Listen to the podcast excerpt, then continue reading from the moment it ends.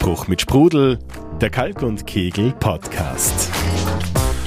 Der tollste Wein macht keinen Sinn, wenn man dickwandiges Glas benutzt oder irgend so einen Becher, weil da ist einfach die ganze Mühe, die sich der Winzer gegeben hat, überhaupt nicht präsent im falschen Glas. So sieht das Cindy Kretschmer. Sie ist Head Sommelier im Ritz und der Falstaff hat sie zur Sommelier des Jahres 2018 gekürt. Kurz gesagt, sie ist diejenige, die es wissen muss. Und sie ist davon überzeugt, das richtige Glas macht den Unterschied. Und damit herzlich willkommen zu Spruch mit Sprudel, dem Podcast für die Gastroszene. Ich bin Christine Lüftner und in dieser Folge dreht sich alles um die Frage, welches Glas für welches Getränk. Oder am besten gleich eines für alle wir sind den Glasmachern, den Glasbläsern und denjenigen, die die Gläser glänzen lassen, auf der Spur. Schön, dass du wieder mit dabei bist. Gastronome wissen es, die Suche nach dem richtigen Glas oder den richtigen Gläsern ist oft eine Herausforderung. Das Glas und auch wie man richtig damit umgeht, kann aber große Auswirkungen haben auf den Wein und damit auch auf den Umsatz, weiß Cindy Kretschmer. Ich denke, es ist einfach so wichtig, weil der wirkliche Genuss des Weines einfach über das Glas transportiert wird. Ich denke immer, das Gleiche ist ja auch, ähm, wenn man ein tolles Gericht hat, wenn man ähm, essen geht, man befindet sich in einem Restaurant mit toller Küche, da ist einem ja auch sowohl ähm, die Haptik, die Präsentation, das Ganze her drumherum ganz wichtig und ähm, das ist ja ein ganz wichtiges Transportmittel und so sehe ich es eben beim Glas auch. Und nicht nur sie, auch Tobias Herrlbauer. Er ist stellvertretender Geschäftsführer von Gabriel Glas Österreich und er ist davon überzeugt, dass Gläser viel mehr bewirken können, als manchen bewusst ist. Die Rolle des, des Glases für den Wein ist in erster Linie einfach zur bestmöglichen Präsentation des Weins. Es gibt äh, sozusagen dem Wein die Form, es, es stellt eine Harmonie her, es, es kreiert das Erlebnis Weintrinken erst. Also Wein ohne Glas ist kaum möglich. Ähm, und es, es ist irgendwo, es beschreibt, wie wir den Wein fassen. Und es, es gibt eine Bühne für den Wein und irgendwo zollt es auch den Respekt an, an den Winzer und an den Wein selbst. Und äh, es ist daher einfach eine unabdingbare, ein unabdingbares Produkt beim Weintrinken. Für Herlbauer ist das Glas damit also genauso wichtig wie der Wein oder das Getränk selbst. Guten Gastronomen ist das auch durchaus bewusst. Aber was tun, wenn das Budget nicht grenzenlos ist? Cindy Kretschmer hat im Ritz da möglicherweise einen größeren Spielraum als kleinere Häuser. Trotzdem ist sie davon überzeugt, dass es sich lohnt, in gute Gläser zu investieren. Natürlich ist verständlich, es gibt verschiedene Gastronomie, verschiedene Größen an Gastronomie, dass man da natürlich auch ein bisschen auf das Geld schauen muss. Das sollte aber sich eben nicht so in der Qualität widerspiegeln, dass man sagt, ja, man hat auch die Gläser, die wirklich maschinell gearbeitet sind und ganz dick sind und wirklich, wenn man schon in der Hand gefühlt, ohne dass Inhalt vom Wein drin ist, äh, schon gefühlt 300 Gramm in der Hand hat. Ja, also erstens tut es sich schon schwer mit dem Inhalt dann und zweitens, ja, es, es kommt einfach nicht der Genuss rüber. Ähm, und da finde ich, spart man an der falschen Stelle. Oft hat man schöne Weinkarten und dann wirklich so ein billiges Glas tatsächlich, äh, wo ich mir dann immer denke, warum Inzwischen gibt es am Markt auch leistbare und annehmbare Alternativen. Leichte, mundgeblasene Gläser verwendet die Chefsommelier aus dem Ritz trotzdem am liebsten. Also das mundgeblasene Glas ist ja einfach viel dünner. Es ist einfach, also wie der Wein aus dem Glas fließt sozusagen auf die Zunge, an den Gaumen, ist einfach anders, als wenn man an maschinell gefertigtes Glas hat, was dicker ist. Es trifft der Wein nicht genauso auf den Gaumen wie bei einem dünnen Glas. Und ja, irgendwie zeigt sich die Aromatik viel schöner in den dünnen, wandigen, gefertigten Gläsern. Etwas, das Gabriel Glas versucht hat zu optimieren. Tobias Herlbauer. Ja, das, äh, das merkt äh, auch ein Laie, auch jemand, der zum ersten Mal Wein trinkt, wird es bemerken, weil es einfach wirklich eine ganz besondere Haptik hat. Es ist auch das leichteste Weinglas der Welt, also so circa 90 Gramm. Man fühlt es kaum. Äh, jeder, der das Glas das erste Mal in die Hand nimmt, äh, ist komplett äh, überzeugt und, und euphorisch. Es ist im Endeffekt auch ein, ein Kunstwerk. Also jedes Glas wird mundgeblasen. Der absolute Fokus liegt halt da auf Qualität und es ist wirklich an der Grenze des Machbaren produziert. Es gibt nichts Vergleichbares am Markt. Und ähm, es ist zudem noch wie auch das äh, Standardglas äh, spülmaschinenfest. Äh, es ist bleifrei produziert. Natürlich, es ist einfach eine, eine andere äh, Kategorie, die, die die Haptik betrifft, aber es hat trotzdem noch alle Vorteile, die auch unsere maschinengefertigten Gläser bieten. Und was ganz wichtig ist, ist, es wird halt oft auch alles durch eine Spülmaschine gegeben. Also das Glas wird zusammen mit dem Topf und den Tellern gewaschen, dass da natürlich im Glas ähm, Rückstände bleiben, Fettrückstände etc., Spülmittel, die ganze Einstellung ist anders, die es ist zu heiß beim Durchlassen etc. Ein Glas hat andere Ansprüche wie ein Teller zum Waschen und das sehe ich oft in der Gastronomie noch so, dass alles durch eins geht und allein da macht man sich auch schon die Gläser kaputt. Ne? Das ist auch den Genuss dann natürlich eben für den Wein. Umso wichtiger ist dann, dass das Glas gut vorbereitet wird. Für Kretschmer gehört das Avinieren in diesem Fall dazu. Also ist es natürlich von Vorteil zu sehen, außer man hat wirklich eine Top-Spülmaschine, wo man ein ganz weiches Wasser hat, wo man vielleicht eine Osmoseanlage hinten dran geschaltet hat, wo man äh, keine Spülmittelreste im Glas äh, äh, hat, dann bräuchte man natürlich nicht avinieren. Ähm, und ja, also im, im, besten Fall aviniert man einfach das Glas, um wirklich die Rückstände von Spülmittel oder ein Polier äh, etc. aus dem Glas zu bringen. Oft hat man halt einfach, also wenn man wirklich mal in so ein leeres Glas reinriecht, es hat oft einen gewissen Geruch. Das Glas ist selten neutral, was schön wäre. Und dann macht äh, Avinieren absolut Sinn. Das Weinglas vorbereiten auf den Wein, den man dann genießen will. Ganz ohne Polieren soll es mit Spülmaschinen von Micro Clean Solutions Austria gehen. Dort hat man sich darauf spezialisiert, super dünne, mundgeblasene Weingläser optimal zu reinigen. Eine besondere Technologie, die sogenannte Umkehrosmose, sorgt dafür, dass die Gläser nach dem Spülen nicht einmal mehr poliert werden müssen.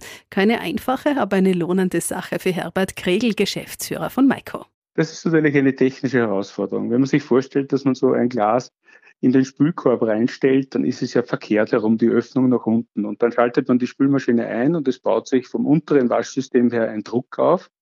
Ähm, und weil die Leitungen natürlich länger sind zum oberen Waschsystem, beginnt der Wasserstrahl von unten im Normalfall schneller zu wirken als wie von oben. Und das Glas wird sozusagen im, im Spülraum der Spülmaschine durch die Luft geschossen äh, wenn das abrupt passiert. Dem wirken wir entgegen, dass äh, in der Maschine ein sogenannter Frequenzumformer eingebaut ist. Also das ist etwas sehr Technisches. Das heißt, ähm, die Druckpumpe, die Drucksteigerungspumpe, die Waschpumpe beginnt sich erst langsam zu drehen. Der Druck wird langsam aufgebaut. Und damit äh, kann das nicht passieren, dass das Glas hier, auch wenn es sehr leicht ist, im äh, Geschirrspüler zerstört wird. Und ich kann mich erinnern an die Anfänge, wie wir begonnen haben, mit der Firma Gabriel zu arbeiten. Die ersten Gläser von Gabriel hatten 57 Gramm gemessen auf der Waage. Also man hat den Eindruck gehabt, das ist ein Plastikglas, war aber natürlich ein Glas. Man konnte es auch verformen. Man konnte es oben mit den Fingern so zwei, drei Millimeter zusammendrücken. Ähm, tja, wenn man mehr zusammengedrückt hat, war es natürlich kaputt. Aber auch die Gläser mussten zerstörungsfrei in der Spülmaschine gewaschen werden. Und dort ist natürlich auch der technische Unterschied zu anderen Fabrikaten, die durchaus billiger sind, überhaupt keine Frage. Aber ohne Technik erreicht man solche Lösungen nicht. Außerdem hat sich Maiko darauf spezialisiert, dass die Kunden bei Ihnen alles zum Thema Geschirr und vor allem Glasspülen aus einer Hand bekommen. Wir haben gesagt, das Thema äh, Gläserspülen, speziell von mundgeblasenen Weingläsern, das ist die höchste Herausforderung in der Gastronomie. Ähm, die, dieser Aufgabe begegnen wir in der Spitzengastronomie ähm, von Steirer Eckopperts und der stellen wir uns. Und ähm, dieser Rundumblick, ich muss das jetzt vielleicht ein bisschen erklären, wie hat sich das eigentlich entwickelt, weil den gab es in den früheren Jahren so nicht. Also Michael hat früher mal begonnen, Spülmaschinen zu verkaufen. Äh, dann kam dazu das Thema Werkskundendienst. Ähm, dann in weiterer Folge kam das Thema Wasseraufbereitung dazu. Zum ersten war das die Enthärtung von Wasser. Äh, das braucht man, um auch Maschinenschutz zu haben und ein etwas besseres Spülergebnis. Und der nächste Schritt für Maiko war dann die Wasseraufbereitung mit Osmosemodulen. Das heißt, so ein Osmosemodul holt alle Mineralstoffe, die nicht wasserlöslich sind, ähm, aus, dem, aus dem Wasser raus, aus dem Leitungswasser. Und ähm, alles, was vorher nicht drinnen ist, braucht man dann beim Glas zum Schluss auch nicht wegpolieren. Und der letzte Schritt jetzt eigentlich äh, zum 360 Grad äh, Rundumblick ist, dass, dass wir seit einem Jahr auch äh, unsere eigene Chemie haben. und damit dem Kunden eine Lösung anbieten können, sozusagen über das komplette Produkt, über die ganze Lebensdauer und über ähm, die 360 Grad, so dass wir Gesamtverantwortung für den Spülprozess übernehmen und der Kunde sich sozusagen von dem Thema völlig entledigen kann, wer hilft mir, wenn ich ein Problem habe. Ähm, er hat nur mal eine Telefonnummer, die ist von Maiko und wir lösen sein Problem und das Problem heißt immer schlechtes Spülergebnis. Aber genau dafür sind die Techniker von Maiko 365 Tage im Jahr. Dafür spricht Maiko-Geschäftsführer Herbert Kregel. Und zwar für alle, nicht nur für Weinlokale. natürlich ist Maiko für alle Gläser geeignet. Das ist überhaupt keine Frage. Ähm, aber natürlich das ähm, komplizierteste und äh, die größte Herausforderung hat man mit mundgeblasenen äh, Gläsern.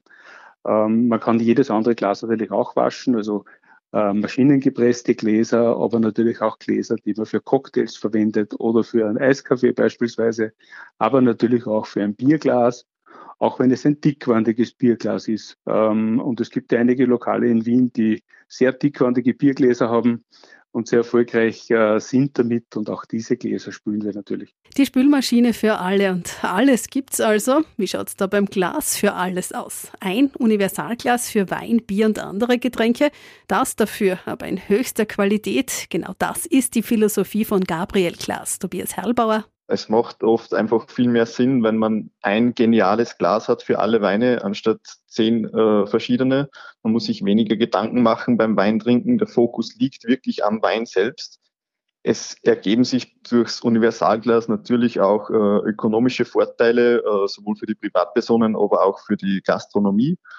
Ähm, da kann man dran denken an äh, Platzeinsparungen, die man braucht im, im Restaurant oder auch äh, das Risiko bei der Nachbeschaffung von Gläsern. Aber es ist auch total im Trend momentan, wenn man äh, darüber nachdenkt, dass der Kulturwandel zur Nachhaltigkeit, zur Qualität, äh, der Minimalismus, diese ganze Philosophie weniger ist mehr. Besser also fürs Klima, aber auch für den Genuss. Was sagt da die Spitzensommelier dazu? Bier aus dem Weinglas, Cindy, geht das? Also ich mache es auch. Ähm, ja, weil ähm, ich finde, dass Bier sich tatsächlich toll aus Weingläsern trinken lässt, ähm, weil man hat auch dieses, also erstens hat man so schön, man sieht viel feiner, ähm, auch diese tolle Perlage, was man beim Bier ja eben hat. Ähm, man, allein schon der Genuss fürs Auge, wenn man das in, in einem Weinglas äh, hat.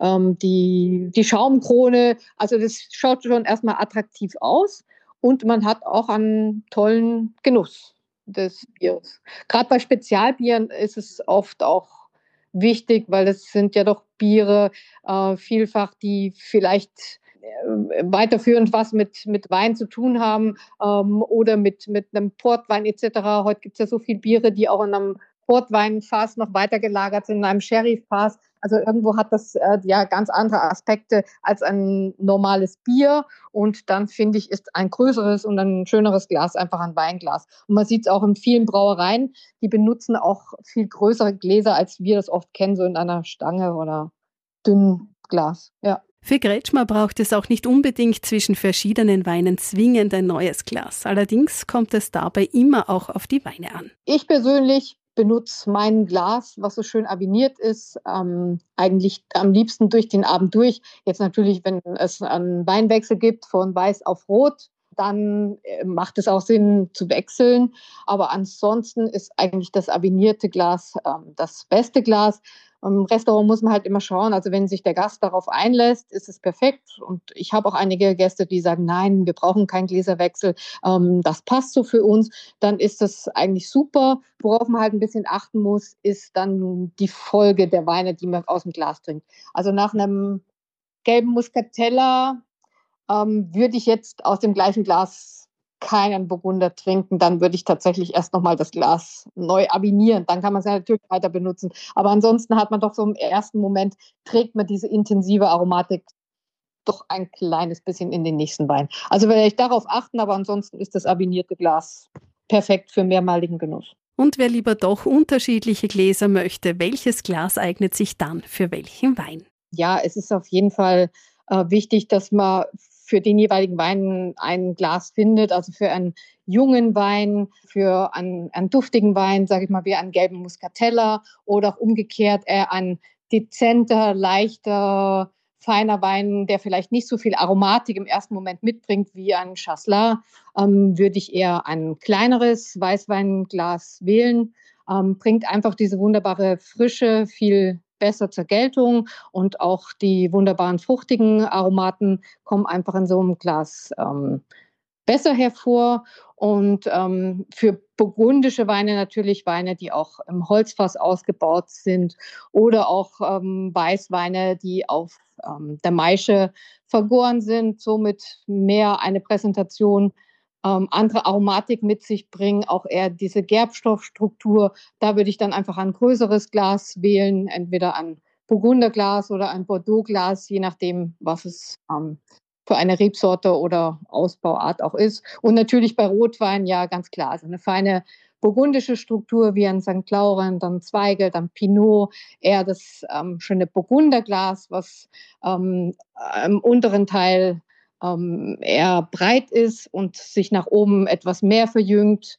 Und ähm, für alle anderen äh, Sorten wie Cabernet Merlot wirklich das klassische Bordeaux-Glas, weil es da mehr nach oben geöffnet ist und die Tannine und die kraftvolle Struktur vom Wein ähm, besser äh, ausarbeitet. Generell gilt auch beim Glas dasselbe wie für den Wein. Erlaubt ist, was am besten schmeckt und gefällt. Und da sollte jeder einmal auch für sich selbst ausprobieren und herausfinden, was zu einem passt, rät Cindy Kretschmer.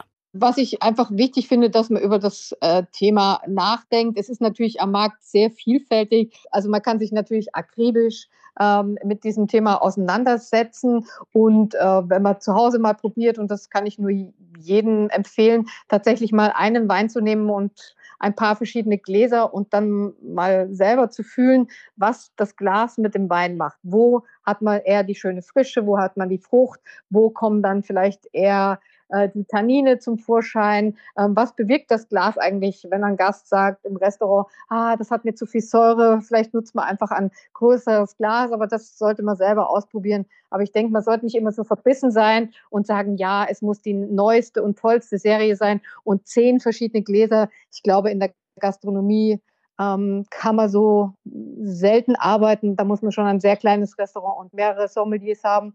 Ähm, es muss irgendwo auch praktikabel sein, aber in erster Linie hochwertig, ein dünnes, feines Glas, um den Genuss zu gewährleisten. Für Tobias Herrlbauer ist das Glas sein Gabriel Glas. Allerdings rät auch er dazu. Wer unsere Gläser nicht kennt, ich würde es empfehlen, einfach das mal zu probieren. Man findet die auch bei vielen Gastronomen, in der Spitzengastronomie, in der bodenständigen Gastronomie, überall in Österreich.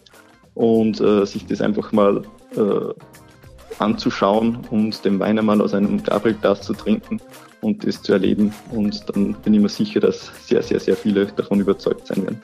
Probieren geht also einmal mehr über Studieren. In diesem Sinne herzlichen Dank fürs Zuhören und Tschüss, bis zum nächsten Mal.